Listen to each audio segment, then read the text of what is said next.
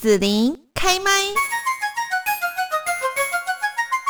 那今天呢，我们在节目当中啊，要跟大家呢来聊一聊，就是呢，我们历年来举办的大武山文学营。听说呢，今年的大武山文学营哦，呃，用一种比较特别的方式，就是用声音哈，把它加入呢，呃，让大家来进行文学营哦。这个好像有一点让我无法想象，到底要怎么样呢？把声音跟文学结合在一起。那我们在这里哦，就是来邀请到我们的执行单位三余书局的中上化，还有呢，校园巡回推广。大使也是诗人任明信来到现场，那现在就先请上话来跟大家问候一下。各位听众大家好，子林好，还有明信，嗨，大家好，是林好。是，那我们在这边呢，首先哦，请上话呢，也跟听众朋友来说明一下，我们今年呢大武山文学营呢会呃用什么样的方式来举办哦？那也希望说透过你们的一个呃三余的一些想法啦，哈，加入我们的大武山文学营，呈现出一个不一样的东西是什么呢？是，呃，各位听众啊，我们这次的大武山文学营呢，它举办的地点是在屏东县的总图书馆。那时间是在十月三十号跟十月三十一号，然后在这之前呢，其实我们还有三场的线上座谈讲座，就是等会会请明信来跟我们稍微分享一下线上的部分。嗯，那我们这次的讲题是声音哦，刚好是跟子离的这个本行是一样的。对，那子离可能会对我们的题目有点兴趣哦。那我们里面总共会邀请的是七位的老师来到我们的现场做分享。那七位呢是哪七位呢？我们第一位是请呃。那个陈陈夏明先生哦，然后夏明呢，他基本上是一个出版社的编辑，然后他必须要跟很多作家做交流哦，所以我想要请他来聊关于编辑跟作家之间的互动的这个部分。然后我们还聊，请另外一位是诗人廖咪哦，廖咪其实他在东部发那个发展，然后主要是在中梦里啊，然后可是呢，他其实在书写的时候呢，他在地方有带一个文学的创作的。一个针针针对孩子的这个部分哦，他想要跟大家聊是关于脑袋跟心灵的声音。然后接下来我们还有邀请另外一位诗人呢，是陈昌远先生啊。陈昌远呢，他其实他之前的诗集的创作呢，来自于工厂的一个印刷厂的这个部分。那他在他其实，在很多噪音的过程当中，把创作写出来。然后我想跟大家聊的就是这个环境声音跟他所谓的呃创作灵感的来源这样子。然后我们还有另外邀请的是肖怡辉，怡辉呢，他其实也是我们高雄人哦。然后他自己本身也有组一个 band，然后自己也是一个专栏作家哦。所以我想请他来聊关于歌词音乐的部分，这也是一种声音哦。然后接下来我们会请一个是李志明老师，那志明老师他其实在很早之前的书写就是以城市的声音为主题。然后他也逛了非常多的书店，算起来也是我们书店业的老前辈啦。所以他其实就会来聊关于城市的声音怎么去做书写。然后他一位是马尼尼维，马尼尼维他其实是呃马来西亚人哦，他本身就有一个不同国家的一个国籍背景，所以他在语言这件事情上面本来声音就是多元的，加上他自己是一个美术背景，然后接下来又从事散文跟诗集的创作。所以它其实有多元的那个创作的模式，那我觉得这个是一个很有趣的融合，所以也很欢迎大家来听听他的故事。然后最后一位的话呢，我请的是诱人哈，诱人他其实是一个呃舞台剧的一位演员，他现在就是才他就是所谓的揣摩人生这个部分，然后他自己本身出了一本书叫《我娘》，谈的其实就是他的成长背景。他对于这个所谓的性别的部分的话呢，他可以。如何在一个中性的角色里面，然后去诠释不同的一个一个演员针对角色的一个揣摩，然后声音怎么发声？我觉得这个就是我们这一次想要邀请这七位呢，针对声音的不同面向跟呈现模式，想要让更多的孩子们来做。一些学习跟理解这样子，然后之后进而去触发他们的创作，这样。嗯，是我听上话这样的介绍，我会蛮感兴趣的。不过我就想说，那这些很多哈各式各样和声音工作有关的哈，看起来很丰富很多元的这一些朋友们、老师们哦，那这个跟文学有什么样的关系呢？对，这部分的话呢，呃，如果说文学，其实现代的创创作模式其实已经非常多种模式了，像有些他孩子们他也接触到可能是手机为主，所以其实有一种文学，它其实在手机做创作，或是在网络做做创作，对，甚至你用朗诵的，或是用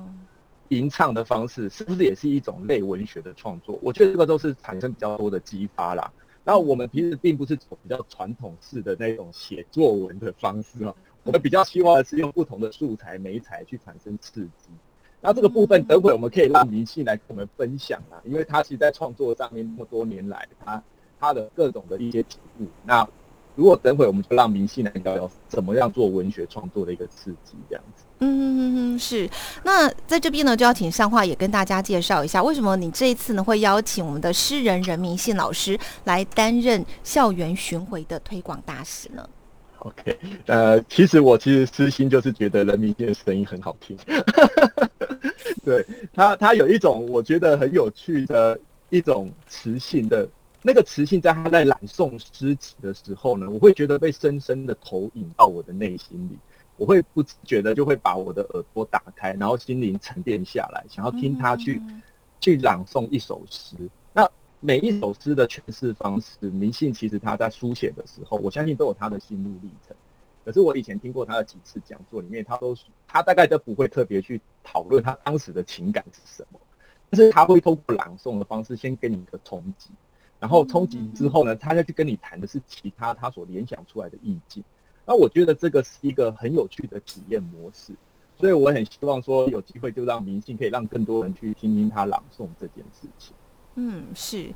这么一讲，我也很想听，可是我们没有事先让明信老师准备了哈，所以呢，就看明信老师等一下有没有。呃，机会我们听到哈，这个朗诵一小段哈。那我们要请明信老师呢，先跟大家来聊一聊，就是呃，因为上话说您参加很多文学营的一些经历哦，那可不可以跟大家来谈一下您过去参加文学营经历，跟这一次呢，你来担任大武山文学营的推广大使哦，你希望说自己的这个呃身份跟工作对他有什么样的一个期待呢？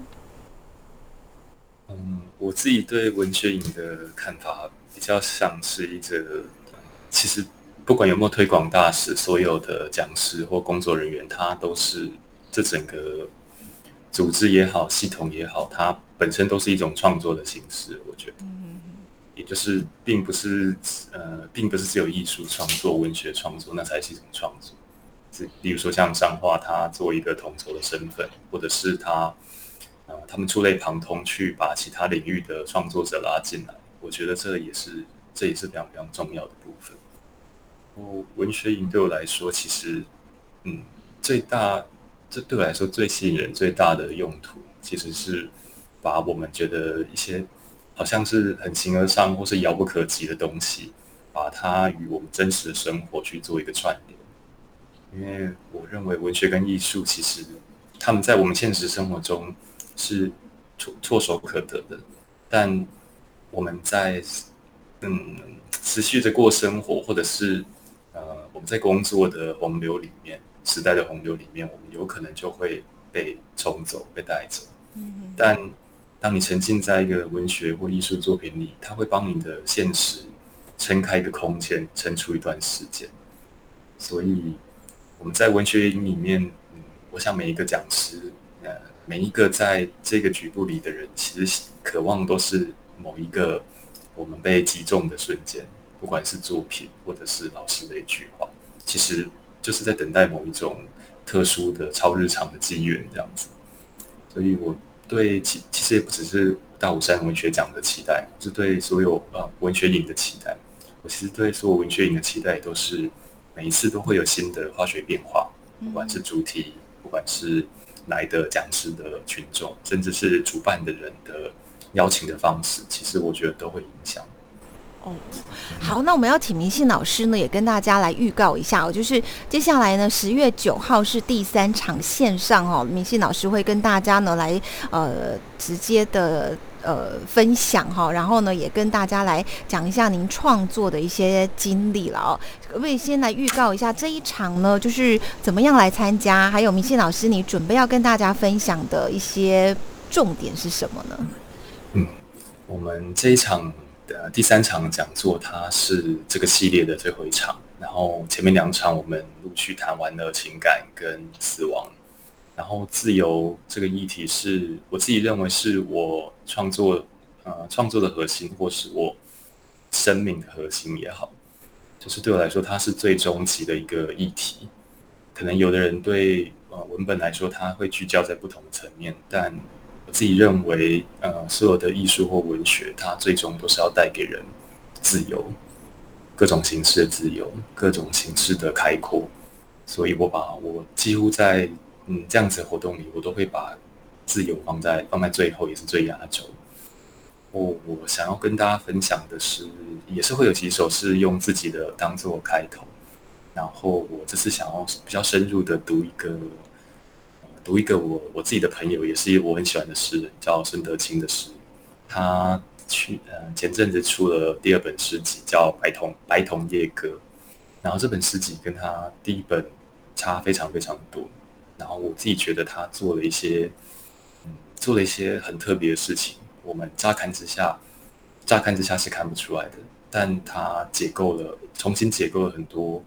我们觉得非常生硬、非常遥不可及的东西，他把它通通画成很简单、很简约，甚至是非常平易近人的形式去说，去说出一些我觉得非常非常有趣的东西。嗯，是好。那想请教一下明信老师，就是呢，呃，像我周边有一些朋友哦，他们可能也对于像创作诗啦、哈等等哦一些创作的工作是感兴趣哦。可是大家知道，创作最容易就是灵感枯竭哈，或者是说呢，我就不晓得到底该写些什么。像像我就是啊，我常常就会觉得不晓得到底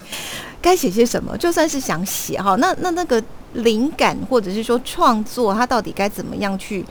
呃，生成或者是有一些刺激可以帮助我呢。嗯，我自己对创作的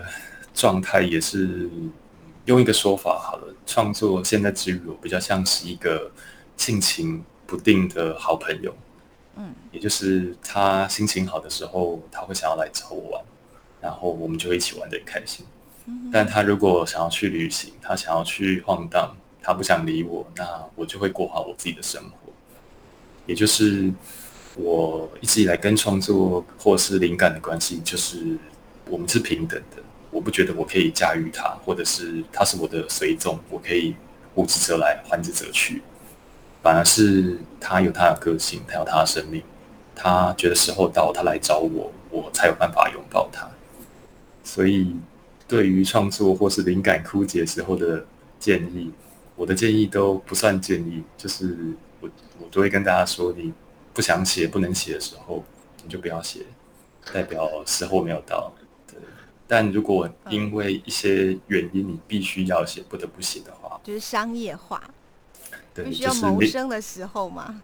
对对对，确实有不得不的时候。是那在那个时候，你可能尽量还是要尽可能的去亲近那些你喜喜欢的能量的来源，你喜欢的艺术形式也好，或者是你。觉得可以去突破，去找一些过去不曾接触的艺术形式、跨领域的形式，